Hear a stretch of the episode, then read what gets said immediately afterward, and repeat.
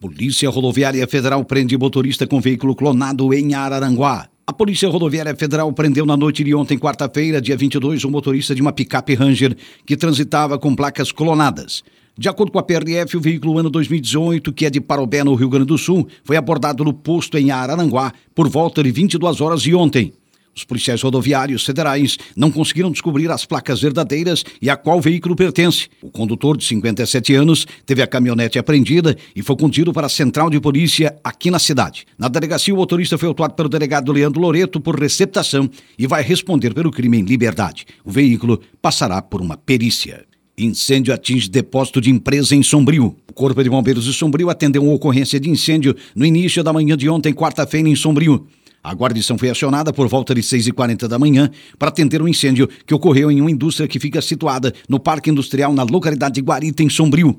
No local, os bombeiros se depararam com fogo concentrado no depósito de armazenamento cipínio em desenvolvimento completo. O fogo atingiu uma área de 30 metros quadrados e foi combatido com o uso de duas linhas de mangueiras e cerca de 3.500 litros de água. Após o rescaldo realizado e coleta das informações, foi deixado no local os cuidados do responsável pela empresa que se fazia presente e também informada a importância da não violação do local sinistrado até a conclusão da perícia. A causa do incêndio não foi mencionada.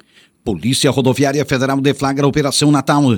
Iniciou na madrugada de hoje, quinta-feira, a Operação Natal 2021, deflagrada pela Polícia Rodoviária Federal. A iniciativa faz parte da Operação Integrada Rodovida e segue até domingo, dia 26, às 23h59, em todas as rodovias federais do Brasil. Em Santa Catarina, segundo a PRF, a tendência é que aumente o fluxo de veículos em direção ao interior do estado. A partir de segunda-feira, dia 27, a expectativa é de que o trânsito se intensifique em direção ao litoral.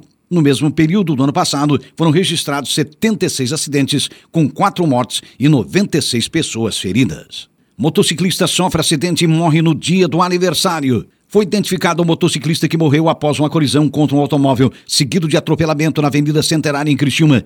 Nésio Marinho tinha 75 anos, estava de aniversário no dia do acidente.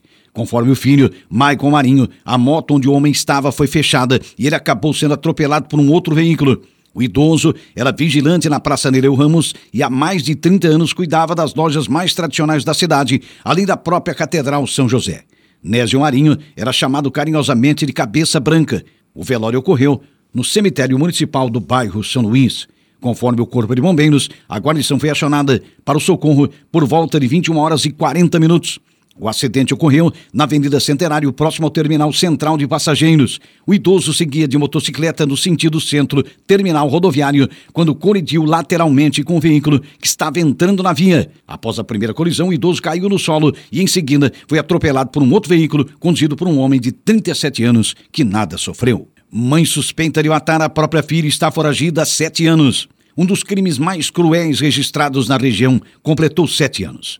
Em 2014, Carol Sedler Calegari foi encontrada morta dentro de uma caixa em Tubarão.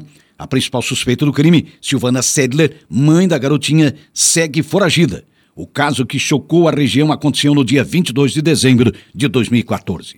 Silvana teria se envolvido em um acidente na BR-101 e informou o suposto desaparecimento da filha. Os familiares então iniciaram, na época, as buscas pela criança. O corpo de Carol foi encontrado horas mais tarde em um quarto dos fundos da casa da família, coberto por roupas e brinquedos. A menina morava com a mãe e o irmão.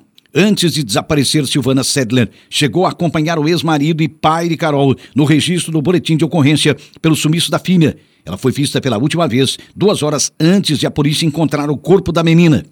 Silvana foi indiciada por homicídio como crime hediondo pela asfixia por esganadura e meio cruel de ocultação de cadáver.